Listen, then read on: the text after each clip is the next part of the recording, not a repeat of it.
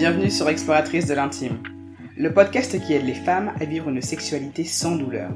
Je m'appelle Astrid et mon but à travers ce podcast est de vous partager des outils concrets pour vivre une sexualité épanouissante et développer une relation apaisée avec votre corps. Et pour cela, quoi de mieux que s'explorer? Alors chaque vendredi, sur un ton décomplexé et avec bienveillance, j'utiliserai mon expérience de kinésithérapeute pour vous parler d'intimité, de douleurs sexuelles, mais aussi de recherche du plaisir et de reconnexion à soi. Alors, prête à réveiller l'exploratrice qui sommeille en vous? Coucou les explos Bienvenue pour l'épisode numéro 45 du podcast Exploratrice de l'intime. Cette semaine, je vous partage mon avis sur le livre Slow Sex. Alors, vous l'avez probablement vu passer en story il y a quelques semaines. Euh, je vous avais fait euh, une petite vidéo sur euh, mes lectures du moment et le livre Slow Sex en faisait partie. Du coup, vous avez été pas mal à me poser la question en story de savoir qu'est-ce que j'en avais pensé, est-ce que est-ce que j'avais trouvé que c'était un livre intéressant et ça m'a donné du coup l'idée de vous faire un épisode de podcast dédié au sujet comme ça. Vous aurez toutes et tous mon retour sur la question.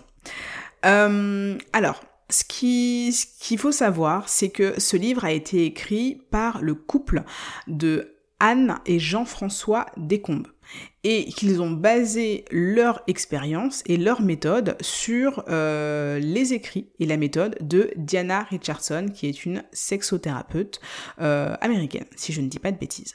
Donc le nom du livre en entier, c'est Slow Sex, s'aimer en conscience. Je vais vous faire un petit résumé du bouquin, histoire que vous ayez un petit peu une idée de quoi ça parle et de quelles sont les principaux, les principales idées euh, que vous pourriez retrouver dans le livre si jamais vous avez l'envie d'aller le lire par vous-même. Alors, ce qu'il faut savoir, c'est que à travers ce livre, les auteurs vont nous partager une vision de la sexualité qui va s'inscrire dans le mouvement du slow, c'est-à-dire le slow food, le slow tourisme, tout ce qui va en fait amener à vivre en étant en pleine conscience et en faisant l'éloge de la lenteur. Le slow sex, c'est une approche, comme je vous dis, qui a été développée par Diana Richardson, qui s'est euh, inspirée de son expérience personnelle et du tantra d'Osho, ainsi que des enseignements de Barry Long. Les auteurs, que sont Anne et Jean-François Descombes, vont donc, à travers ce livre, nous inviter à explorer la sexualité en dehors des habitudes et des, idées préconçues qui vont regrouper un petit peu sous le terme de sexualité conventionnelle. Pour eux, l'idée, ce sera plutôt de faire l'amour en conscience et de laisser de côté, en fait, tout cet aspect rapidité et performance qui sont de réels marqueurs de nos sexualités modernes. Le fait d'être beaucoup dans cette performance et surtout cette obsession de l'orgasme, selon eux, va nous faire passer à côté de la possibilité de ressentir toutes les subtiles nuances qui sont possibles tout au long de la vie et de l'union sexuelle, pour ne reprendre que leurs mots. Donc, selon eux, le fait de pouvoir pratiquer le slow sex, ça va se baser sur différents fondements, dont le fait d'être dans le moment présent. Alors, qu'est-ce que ça veut dire? Ça veut dire en fait que le slow sex va être une invitation à développer plus de conscience et plus de présence à soi-même au sein de la sexualité. C'est une autre façon de se connecter à son corps sans rester bloqué dans le mental. Être bloqué dans le mental, je pense qu'on en a toutes et tous probablement déjà fait l'expérience une fois. Ça signifie que on se retrouve à être en train de penser, d'analyser ce qui est en train de se passer à l'instant T, avoir peut-être peur du jugement que l'autre peut avoir sur notre propre corps ou sur une attitude, sur les bruits qu'on peut faire ou ne pas faire. Toutes ces choses-là qui font que vous êtes plutôt en fait dans un état où vous êtes en train de penser plutôt que de vivre ce qui est en train de se dérouler et se jouer à l'instant T. Et cette tendance justement à être beaucoup dans le mental fait qu'on tend beaucoup à se projeter vers un objectif. Et l'objectif ultime dans la sexualité, vous le savez, c'est souvent l'orgasme. Sauf que quand on est justement en train de se focus sur cet objectif, on oublie ce qui est en train de se passer dans l'instant présent. On n'est plus ancré, on n'est plus en train de vivre le moment qui est en train de se dérouler à ce moment-là. Et c'est ce qui fait justement que l'on crée une absence à soi-même, pour commencer, mais une absence aussi à l'autre. Et c'est là où justement la connexion se trouve rompue. Le deuxième fondement, ce sera le fait de revenir au corps vécu de l'intérieur. Alors, qu'est-ce que ça veut dire? Ça veut dire en fait que le slow sex va vous inviter à porter une attention particulière à votre corps et à ce qui se passe à l'intérieur de votre corps. Si vous aviez écouté mon épisode avec Marlène Gem qui parle justement de la sophrologie, ça peut justement vous rappeler quelque chose parce que ça va être l'essence de la sophrologie que de se rappeler les sensations du corps. Donc cette attention que l'on va porter à l'intérieur du corps va aussi se retrouver dans le slow sex. L'idée ce sera de se laisser s'écouter, d'écouter son corps, de percevoir ses sensations de manière plus fine pour justement aller explorer ce monde intérieur qui va justement revêtir notre sensualité, notre sensorialité et qui va aider à développer un point d'ancrage plus fort où le ressenti sera agréable. Le troisième fondement, ce sera la détente. L'idée ici, ça va être de faire l'amour dans la relaxation probablement vous parler aussi, de sorte à permettre à l'énergie sexuelle de circuler sans obstacle. On va donc chercher à plutôt être dans l'être que dans le faire. Et ça, ça va être une idée que je trouve particulièrement intéressante. S'autoriser à être de toutes les manières possibles plutôt que de se focaliser sur le faire, la performance. Ça va aussi vous aider à repérer en favorisant justement la détente, euh, les zones de crispation, les zones de tension qui vont vous permettre de pouvoir justement les relâcher au mieux et ça va souvent, en tout cas selon l'expérience de Anne et Jean-François Descombes, se localiser au niveau du plexus et du plancher pelvien. Le quatrième fondement, ce sera le jeu de la polarité homme-femme. Dans ce concept, qui va être issu de la spiritualité tantrique, l'idée va être de considérer l'homme et la femme comme des forces de réception et d'émission d'énergie. Ils sont, selon ces auteurs, deux pôles opposés qui vont se compléter et se nourrir mutuellement lors de l'acte sexuel. Alors schématiquement, L'homme va être représenté en étant une force d'émission au niveau de son pénis et une force de réception au niveau de son cœur, et la femme sera représentée comme ayant une force de réception au niveau du vagin et une force d'émission au niveau des seins et de son cœur. Le respect de la différence des corps va être essentiel pour que l'énergie circule de manière fluide. Un autre concept intéressant dans le livre, ce sera le concept des clés de l'amour. En fait, ce sont, euh, à travers ces différents chapitres, des nouvelles pistes qui vont permettre de pouvoir renforcer cette attitude d'être présent, d'être dans l'écoute de soi et d'être dans la détente, euh, tout en écoutant finalement sa propre créativité à travers justement ce qu'ils appellent les clés de l'amour. Donc, parmi ces clés, vous allez trouver par exemple le fait de développer le toucher, le mouvement, la communication verbale, tout ce qui va être attrait au regard, la respiration, le baiser, la polarité, les positions pour une bonne connexion, l'humour, etc., etc. Donc tout ça, ce sont des pistes qui sont développées au sein du livre et qui peuvent vous donner justement matière à pouvoir développer justement une meilleure connexion et un ancrage qui soit plus posé dans le présent. Donc maintenant, je vais vous donner mon avis sur le bouquin. Je vais commencer par ce que j'ai aimé. Euh, ce que j'ai aimé dans le livre, c'était euh, cette idée de pouvoir remettre en question certaines idées toutes faites. Euh, par exemple, ils remettent en question l'idée que euh, la pénétration se fait forcément avec un pénis en érection. Voilà, ça c'était un truc que personnellement j'avais jamais entendu, euh, à savoir qu'on peut faire une pénétration avec un sexe qui n'est pas en érection. En tout cas que c'est quelque chose qui peut être recherché, qui peut être souhaitable. c'est vrai que dans l'imaginaire collectif de la sexualité conventionnelle, bon bah pénétration égale sexe en érection. Alors bien sûr, quand on fait face à des dysfonctions euh, érectiles, bien sûr que la pénétration peut se faire avec un pénis qui va être à moitié en érection ou pas du tout en érection, mais le fait que ce soit quelque chose de cherché de manière volontaire, j'ai trouvé que c'était intéressant et que ça valait le coup justement peut-être d'aller essayer, explorer ça, voir ce que euh, en termes d'expérience personnelle ça pourrait donner. Donc voilà, ça, cette idée de pouvoir remettre en question des choses comme ça qui font partie de la, sexualité conventionnelle, j'ai trouvé ça assez sympa. Euh, ce qui est cool aussi dans le livre, c'est qu'il y a beaucoup d'exercices qui sont disséminés tout au long de la lecture du livre et qui sont regroupés à la fin. Donc, l'idée c'est toujours pareil, hein.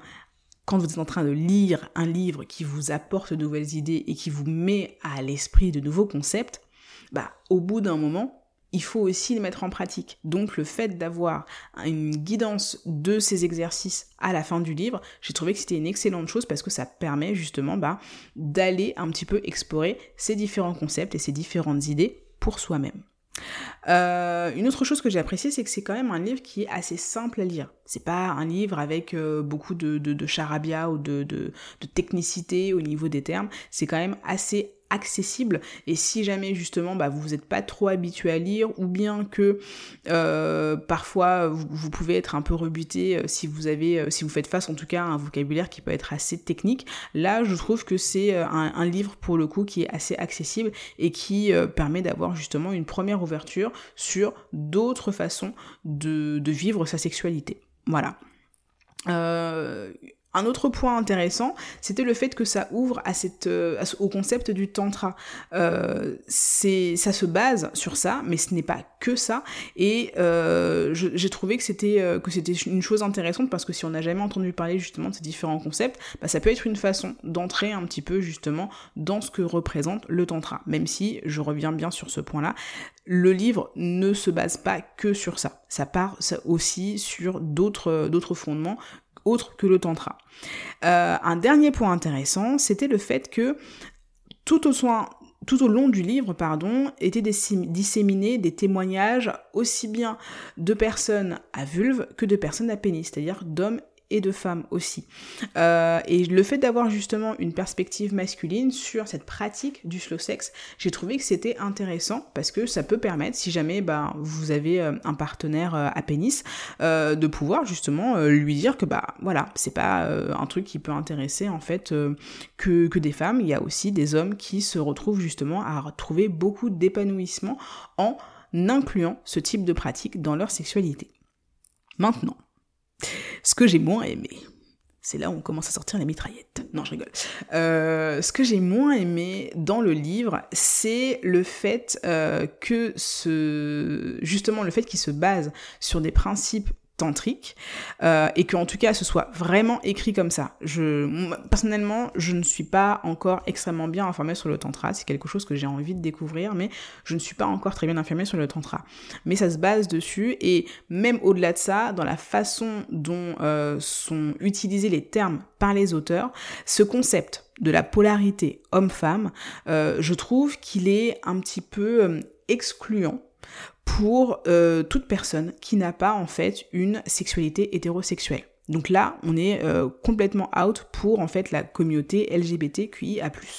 Euh, je trouve ça dommage, mais en même temps, je prends du recul et euh, au vu justement bah, de l'expérience des auteurs, du contexte peut-être aussi dans lequel ils ont écrit ce livre et aussi du, du contexte dans lequel ils ont vécu eux-mêmes finalement leur sexualité, il y a pas forcément d'inclusion dans ça. Notamment parce qu'il se basait beaucoup sur l'idée de complémentarité homme-femme.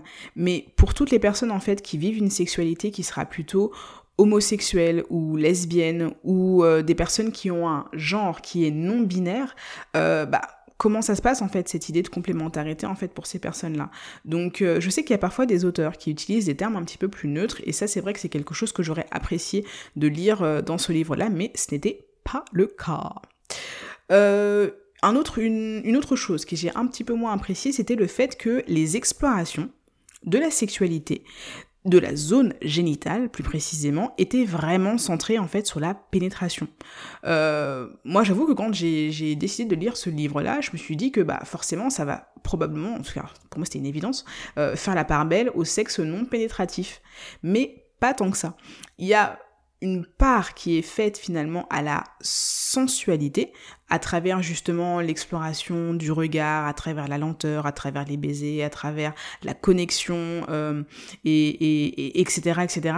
Mais tout reste quand même très très focalisé sur la pénétration. Donc ce n'est pas mal, Mais j'aurais peut-être apprécié d'avoir aussi des exemples de pratiques non pénétratives qui peuvent s'inscrire justement dans cette euh, philosophie, on va dire, en tout cas dans cette pratique de la sexualité que représente le slow sex.